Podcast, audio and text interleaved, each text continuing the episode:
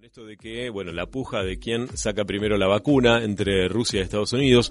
Ayer la, la, el anuncio del presidente sobre también la, la producción de la vacuna en la Argentina eh, para Latinoamérica. Y por supuesto, bueno, cómo esto lo, lo pone de cara a las próximas elecciones, bueno, cómo está la parte si hay o no, si existe o no el albertismo, el kirchnerismo eh, y por supuesto el resto del peronismo, cómo está la oposición, cómo está la situación política en Bahía Blanca. Así que para que nos aclare un poco y nos cuente cómo es su visión sobre eh, estos temas, vamos a saludarlo a Franco Beverini, que es obviamente politólogo, como lo presentábamos hoy temprano, pero también es militante del Partido Solidario. Franco, buen día, ¿cómo estás? Alberto Virche te saluda. ¿Cuánto hace que no hablábamos?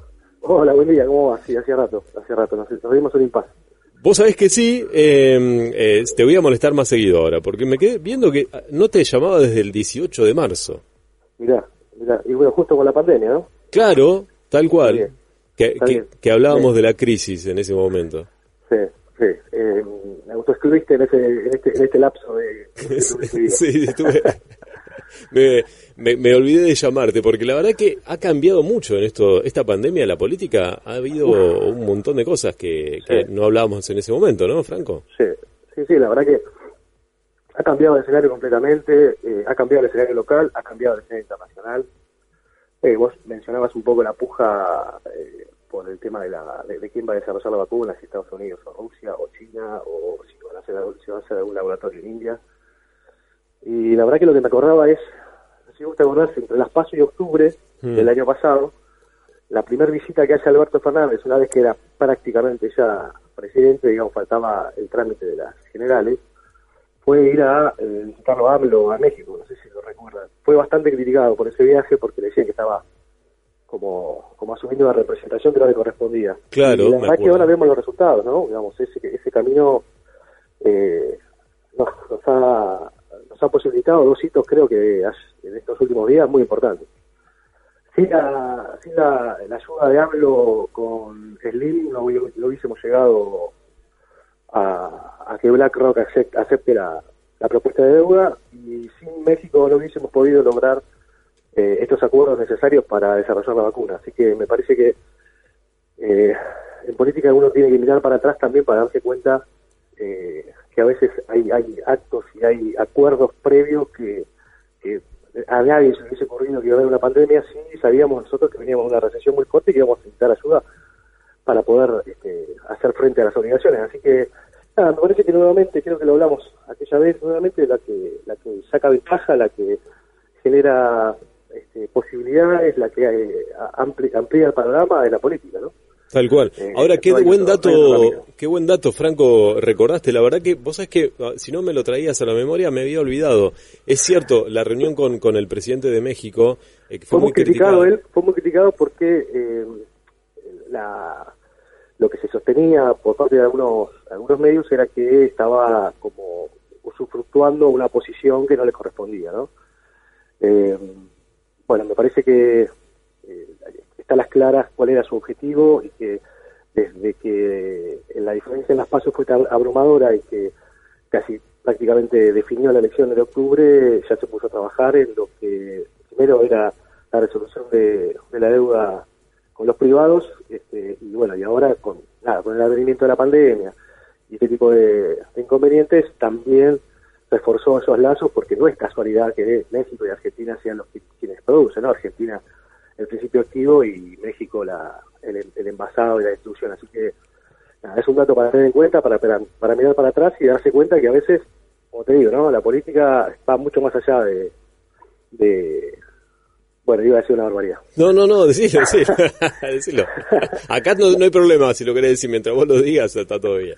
Sí, digo, va, mucho más allá del marketing, ¿no? Creo que va Claro. mucho más allá de, de- de vender un producto electoral, va mucho más allá de tener candidatos perfectos. Y además también me parece una cosa muy interesante que también ayer, eh, dos, dos maneras de comunicar y dos maneras de mostrarse, dos maneras de, de interpelar a la sociedad desde lugares absolutamente diferentes, ¿no? Justo ayer se cumplió un año de, de que el expresidente Mauricio Macri nos, nos retaba por cómo habíamos votado. Tal y cual. ayer un presidente electo por la democracia también, igual que Macri, nos, nos daba semejante noticia. Entonces, digamos, la verdad es que aunque más no sea por ego, me parece que los argentinos estamos en un, en un camino mejor mejor pautado en términos, al menos en términos de, de, valores. Me da la sensación. Y me parece que el, se ha manejado muy bien, ¿no? Yo lo veo a Alberto Fernández eh, sostenido ahí con el tema masa, que es el que lo más cerca lo tiene, y de esa manera se puede manejar con este con, con este con Kirchner, ¿no? Con Máximo y eh, por eso lo ha criticado mucho la foto, porque como que salió más beneficiado eh, la reta en la foto de los tres. Me parece que es, la foto, la foto, la, foto política del año es esa. Claro. y eso es política, nuevamente, ¿no? Eso es dejar de lado las, las discusiones berretas a las cuales estamos acostumbrados a ver en Twitter y en algunos de los programas de, de la noche de política, en donde uno, uno ve que se dicen realmente eh, cuestiones muy, muy dislocadas con la realidad. Esta es la manera más elegante que tengo de decirlo. Eh, y bueno, en ese, en ese devenir lo que termina sucediendo es que, eh, que cuando vos ves que se dice A y luego se hace A, se dice B, luego se hace B, los resultados, por ejemplo, hoy leía la presidenta del PRO de la provincia de Buenos Aires dice que la cuarentena fue un desastre más allá de lo que diga la estadística. Claro, me, parece que es una declaración de principio. Eh, lo, voy, lo voy a repetir. La cuarentena fue un desastre más allá de lo que diga la estadística.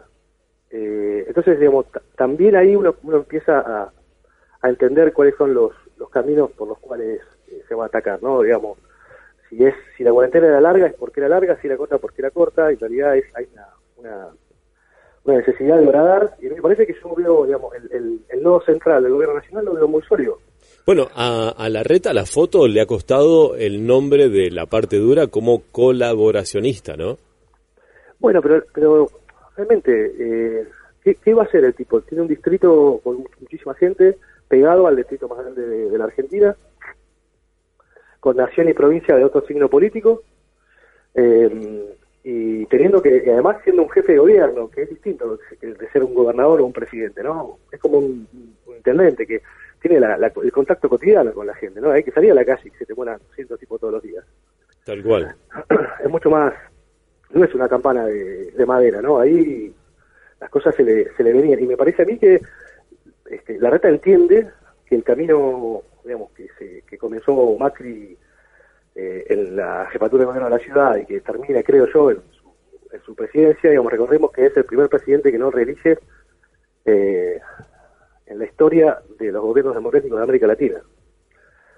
Eh, en 23 ocasiones hubo reelecciones, siempre el que ganó, digamos, tuvo la, se tuvo la posibilidad, digamos, de reelegir y bueno, en el caso de él no sucedió y no sucedió de manera estrepitosa, digamos, para mí las fotos las paso, las paso eran 50-30, y a mí me parece fantástico, me parece que Horacio se da cuenta que él tiene un capital político, que tiene un, votante que lo puede acompañar, pero que ya, digamos, el votante está un poco cansado eh, de, esa, de esa manipulación constante del odio, de la estigmatización, de la antipolítica, eh, y bueno, me parece que entiende que hay otro camino. Yo no creo que él tiene muy mucho desconocimiento a nivel nacional, pero me parece que vio en ese en ese punto, además, fíjate, no sé, te digo otro ejemplo, el intendente de Mar del Plata, Montenegro, ha hecho una gestión genial con, el con el con el COVID.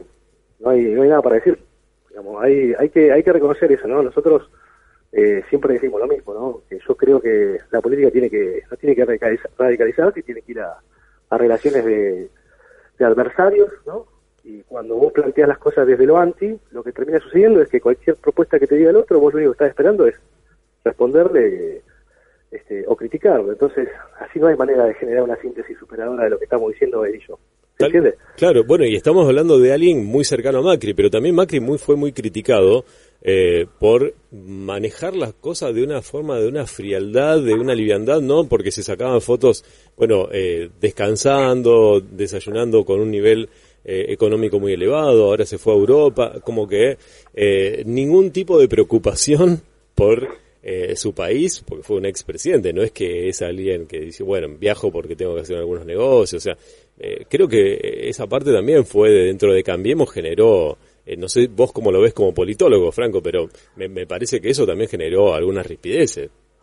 Sí, generó rispideces. Yo creo que hay una máxima de ciencia política que es que los, oficialismos pierden las elecciones, ¿no? Hmm.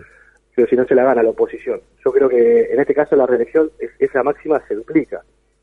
Eh, hablemos de 44 mil millones de dólares del Fondo Monetario Internacional eh, puestos claramente, como lo dice el asesor para América Latina del Fondo Monetario Internacional, para que Macri continúe con su proceso, con su proyecto. Estados Unidos está muy interesado que el patio trasero esté ordenado, porque tiene frentes muy fuertes, es una, potencia en decadencia claramente, y tiene mucho inconveniente con China y con, Rusia. Eh, hay que mirar la geopolítica también para entender por qué eh, a un gobierno que económicamente había hecho eh, todo mal, digamos, porque no ningún número le daba, era alentador, le, hace el préstamo, encima ni siquiera le, hace un, préstamo a, 10 años, le hace un stand-by, que es, le va dando plata cada vez que lo necesita, reformula su estatuto, su propio estatuto y empieza a utilizar ese dinero para mantener el tipo de cambio, no sé si te acordás. 14 mil millones de dólares durante 20 días de, la pida a Caputo y luego se va un fin de semana a Río de Janeiro, la foto él en la playa, no sé si te acordás. Sí, sí, sí, sí, tal cual. Eh, entonces, si no, si no miramos la geopolítica, te das cuenta que no, no hay manera de que, de que nos hayan prestado el dinero, que por otro lado no, bueno, no, no, no, se nota en, en, desarrollo ni, nada por el estilo. Así que yo creo que también Macri representa una aspiración argentino, ¿no? Es rubio, tiene una esposa linda, la hija es linda, la casa es linda, tiene dinero, eh, tiene esta lógica del emprendedorismo, ¿no? Digamos, estos emprendedores de, este, que, que en general tienen, hay, hay como está como dividida la sociedad, ¿no? El, tipo que se pone un showroom en la casa es un emprendedor y el tipo que sale con una pala a, arreglar canteros es un, hace changas, ¿no? Hay, hay una cuestión también del idioma que es interesante. Franco, vos como politólogo, te quiero hacer una pregunta que, que por ahí yo no, obviamente no tengo el conocimiento para responder, pero algunos oyentes el otro día me decían, che, esos 44 mil millones ¿no? que vamos a tener que pagar nosotros, porque no lo va a pagar Macri, y de su bolsillo. Digo, no debería, o sea, haber un, o sea, no lo debería pagar el presidente, no debería decir, bueno, vos también tenés que pagar tu parte, porque esos 44 mil millones vamos a pagar nosotros, nuestros hijos, nuestros nietos, porque son, nos quedan 96 años todavía, ¿no? Más o menos. Sí, nos quedan, sí. Bueno, no, en realidad los, los 96 años son, eh, era un bono, un bono. Esto es, ah. es un, préstamo directo, como si fuese un, digamos, por supuesto tiene otras características, ¿no? Pero es un, un préstamo en donde en realidad el negocio del Fondo Monetario Internacional no es prestar plata, sino condicionar las economías, ¿no? Eso está claro. Claro. Desde el minuto uno y... que nunca me pagues.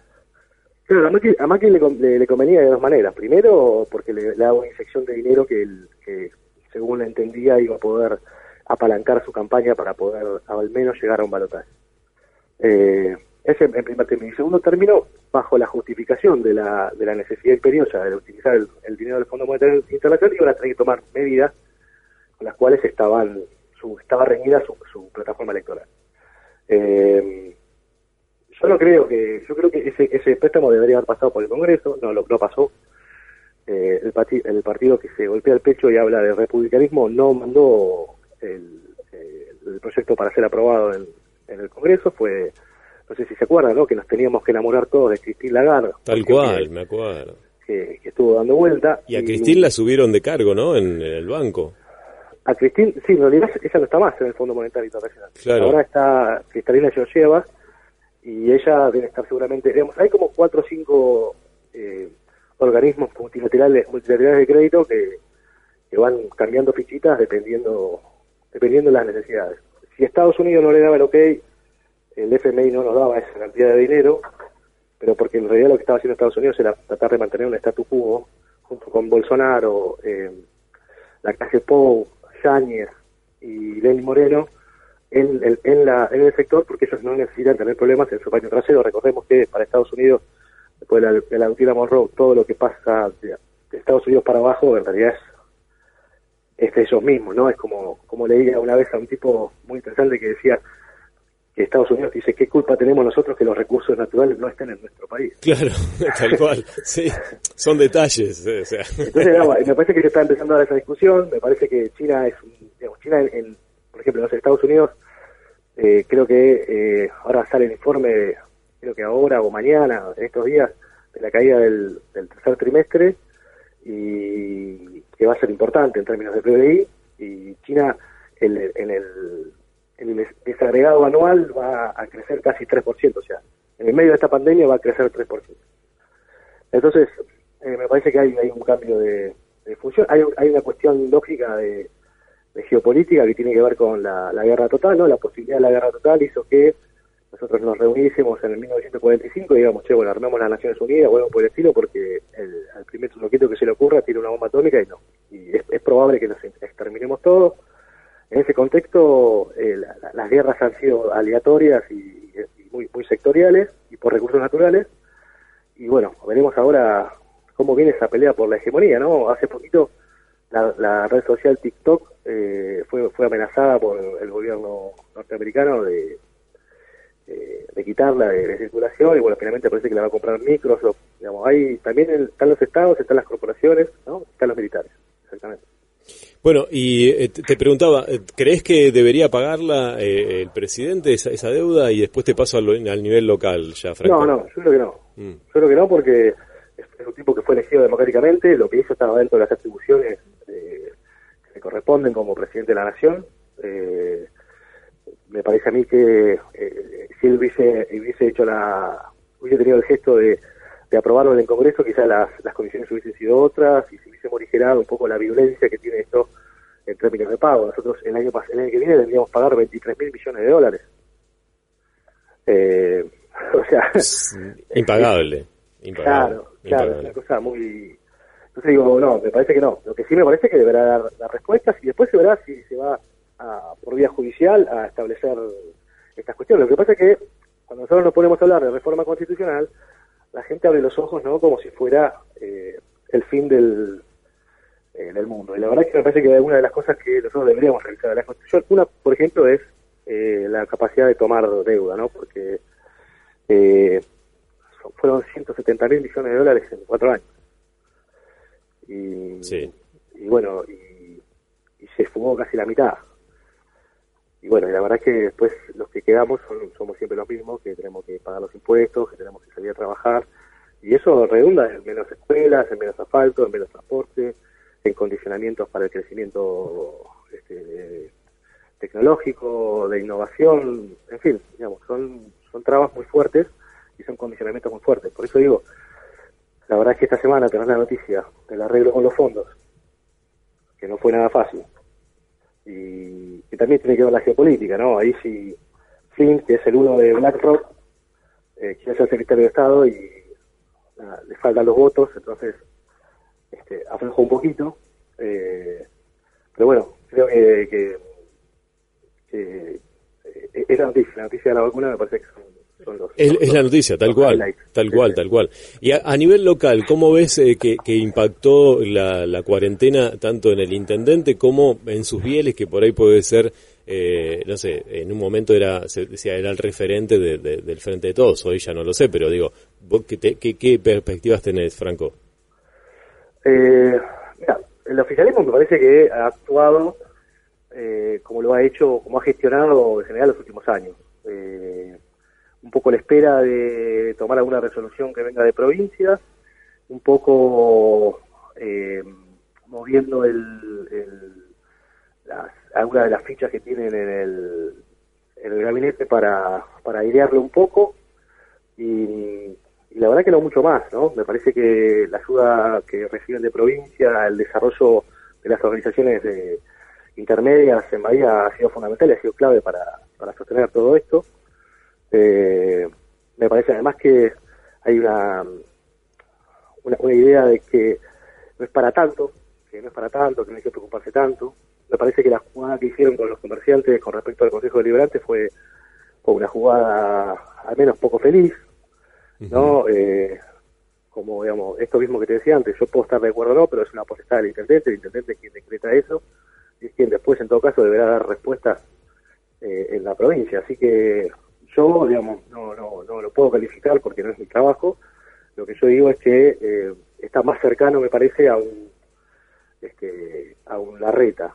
A mí me da la sensación, a mí me da la sensación que, y esto lo digo en general, que eh, la, eh, las personas que en este momento son oposición o los dirigentes en este momento son oposición, me parece que tienen una responsabilidad mucho más grande y han tomado este, medidas más eh, algunas medidas más responsables que eh, aquellos que están eh, en la oposición sin cargo, ¿no? o con un cargo legislativo, lo cual no depende de eso la consecución o no de las políticas sanitarias. pero bueno, nada, me parece que, que ha tenido apoyo, ¿no? me parece que el, hospital municipal y el hospital Pena han trabajado bien, así que nada, yo creo que hubo algunos momentos que pudo haber tomado alguna decisión política más, más fuerte, cuando fue el tema de, la gastronomía, como fue el tema de los comerciantes, como es ahora el tema de, la, de los gimnasios y, demás. Eh, pero bueno, eh, también hay que ver cómo, cómo se sigue desarrollando, porque esto está vivo todavía, no es algo que haya terminado, no lo podemos poner un corte. Bueno, el otro día, por último, Franco, eh, estuviste haciendo un vivo con, con Carlos Quiroga, ¿no? Sobre el tema de la cultura. Sí, Sí, sí, estuvimos trabajando. Bueno, es un tema que nos preocupa mucho a a mí, lo trabajamos siempre. Eh, la verdad es que las, últimas noticias que hemos recibido respecto a contrataciones y este y contratos de, locación de obra, etcétera, en el municipio, la verdad es que nos deja un poco atónitos. Nosotros eh, eh, nosotros entendemos que para quizá para el municipio no sea una la prioridad de la cultura, el desarrollo cultural y demás, pero uno no puede entender esto mismo, ¿no? Como, como si nosotros aceptamos eh, el desarrollo democrático, también tenemos que aceptar el desarrollo democrático en construcción de eh, ordenanzas, estatutos, este, consejos y demás que fueron ganándose su espacio a través de trabajo, lucha, consenso y demás. Y bueno, la verdad que ningunearlo de la manera que lo están ninguneando. Eh, salir a decir que el teatro municipal hace décadas que no se le hace nada eh, que lleva casi un año y medio cerrado, eh, que las, opciones culturales sean poner un food track y una banda de rock eh, conocida, la verdad que es confundir la cultura con el arte, ¿no? es confundir la, el rol social de la cultura, es confundir la, el desarrollo identitario que tiene que tener una comunidad. para mí, en eso, eh, de, de punta a punta y y me parece que también no solamente pifian, sino que tampoco tienen interés en, modificarlo, porque me parece que también en este, como vos decías, de Macri que se va, se va de viaje y demás, me parece que también ahí hay una, hay una, este, un etnocentrismo muy fuerte de cierta clase dominante que entiende que su moneda es el dólar que las películas son las de Hollywood y que los libros son los de autoayuda. Bueno, eh, para terminar, contame, Vito y Alonso, ¿cómo se portaron estos meses? Alfonso, Alfonso. Alfonso. Sí, no, no, fue nada, Vito, mira, le llegó ya el regalo del Día del Niño, porque yo lo pedí por, por una plataforma y le llegó antes. Ah, bueno. Así que está ahí jugando a full y bueno, y Alfonso ya tiene ocho meses. Ah, así que Bien, bien, nada. Bueno, ahí lo estás, ahí lo estás escuchando. sí. Bueno, eh, Franco, te agradezco mucho. Eh, gracias por atendernos y este, no eh, prometo llamarte una vez al mes, no tanto como ahora que tardamos cinco meses en llamarte. Dale, dale. Nos, vemos, nos, vemos, en 120 días. en 120 días, dale. Franco, gracias, eh. Abrazo grande. Cuídate mucho. Franco Beverini, que es politólogo, es militante del Partido Solidario, hablando un poco, ¿no?